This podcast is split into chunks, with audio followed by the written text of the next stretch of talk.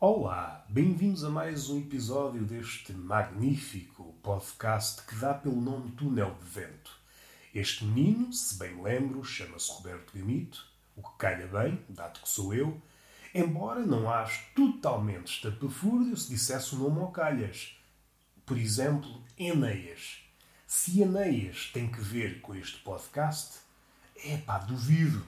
Mas nós não devemos ficar reféns dessa lógica que nos foge. É uma lógica que nós queremos impor às coisas, normalmente só nos incapacita para ver as coisas como elas são. E como é que as coisas são? É pá, não me perguntem porque eu sou miúdo. E como é costume, continuo deitado, sou uma espécie de homem-estátua que se profissionalizou na horizontal, não quer roubar espaço, não quer ser a concorrência do homem-estátua convencional, não, a verticalidade é deles, eu aperfeiçoei-me na horizontal. Eu acho que era um nicho que não estava a ser explorado e agora é meu. É claro que isto tem as suas desvantagens. Como é um nicho inexplorado, eh, não é, como é que eu posso dizer de forma que me favoreça? É impossível. Não é um nicho lucrativo. Isto quer dizer que não passa de um passatempo. A minha inércia, ao contrário da do homem-estátua, é uma inércia que funciona como um passatempo. E isso pode deixar-me alegre por um lado, mas triste por outro. Alegre porquê? Porque penso eu que é sempre um pensamento frágil, típico de pessoa débil de miolo. Penso que ao não conspurcar este talento que eu tenho, que é o talento para a inércia, com os grilhões do mundo dito real que se orienta segundo o lucro e fazer dinheiro, assim, vá, fazer dinheiro à bruta, consigo manter isto natural, genuíno. Contudo, não posso aliar à atmosfera do mundo dito real. E esse mundo dito real promove ou favorece ou enaltece a veia empreendedora. Eu estive aqui à procura da minha veia empreendedora, mas não encontrei. Não sei se deve ao facto de eu ser gordinho e as minhas veias, seja a veia empreendedora, seja a veia goleadora, seja a veia poética, toda essa família de veias artísticas estão soterradas na banha, na gordura. E isto é triste. Não sei qual é o meu dom verdadeiro. A banha oculta tudo. Tenho que continuar nesta via que é uma via não lucrativa. É uma vida que me alegra, mas no contacto com o mundo real, sofre este embate com a realidade. E não é um episódio alegre. Nós nunca saímos alegres do choque, da cabeçada com a realidade. Não, tem uns cornos frágeis e uns cornos que começam a ceder com as cabeçadas com a realidade. Não é uma cabeça que está preparada para andar aí amarrada com a realidade. Não quando muito, dá umas marradas teóricas e mesmo essas, se forem repetidas, começam a abrir brechas nesta cabecinha frágil. Não sei se se identificam, mas há muita gente com a cabecinha frágil. Há vantagens em permanecer um negócio não lucrativo e há desvantagens que mais não seja porque o mundo governa-se com dinheiro. Isto é tudo muito bonito, mas, para dizer a traços gerais, é uma inércia que não põe pão na mesa. É uma inércia que, ao contrário da do homem-estátua, não põe pão na mesa. Se me encontrarem deitado, por exemplo, numa cama, esse estado de tranquilidade, de inércia, que é uma inércia olímpica, ainda que não seja reconhecida como tal, já trouxe pão para a mesa. E eu respondo se por acaso não estiver a dormir. Por acaso não, trouxe-me uma carcassinha, uma carcassinha bolorenta.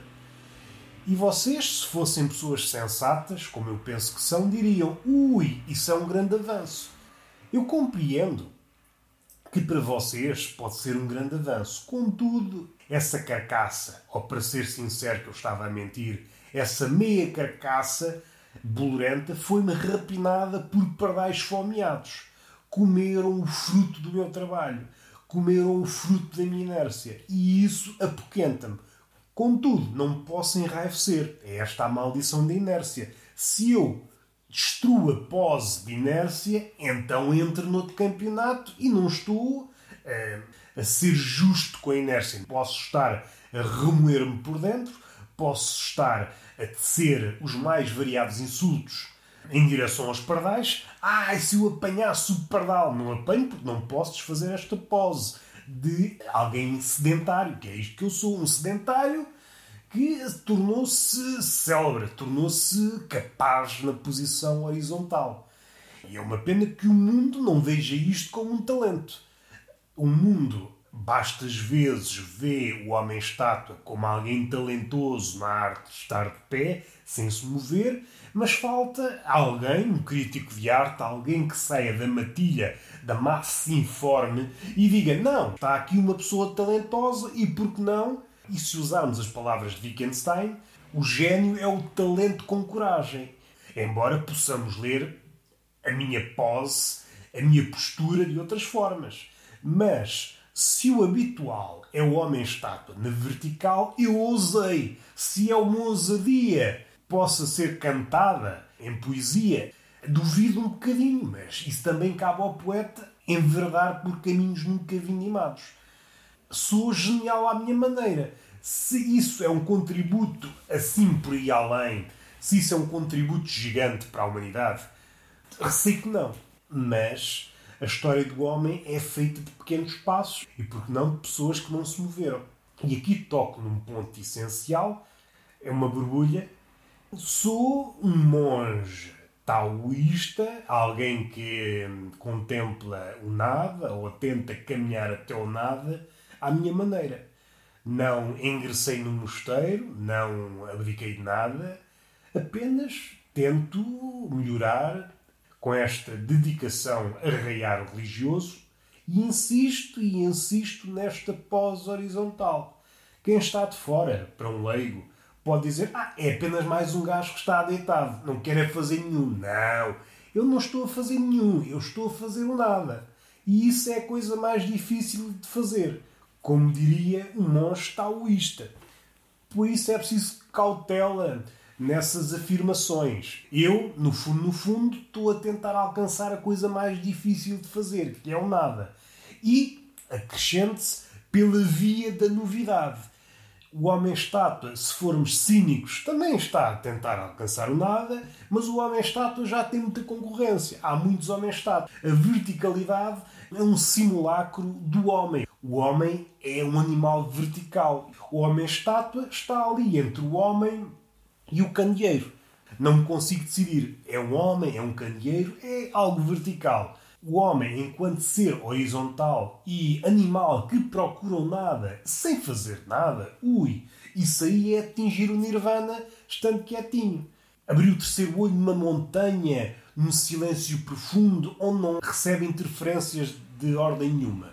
Outra coisa é atingir esse estado de paz interior no meio do ruído, no meio de várias solicitações, sejam elas oriundas do mundo virtual ou do mundo real. Deviam aplaudir-me. Deviam aplaudir uma pessoa como eu que tenta usar este caminho. Enfim, não me dão o devido valor. Uma pessoa aqui deitada, aqui a experimentar, aqui a desenvolver, aqui a aperfeiçoar-se na horizontalidade. E vamos finalizar. Não sei se conseguem ouvir, mas há aqui uma perturbação como é habitual, das máquinas que estão a efetuar uma obra, penso eu, penso eu, ou uma obra ou apenas cagaçal, perto de minha casa. O podcast foi o que foi. E tenho que lidar com isso, porque a vida também é o que é. Nem é muito longa, nem muito curta. E se vocês aprenderem a lidar com isto no podcast, saem pessoas melhores. Está feito. Não há beijinho, não há palmada didática e até à próxima.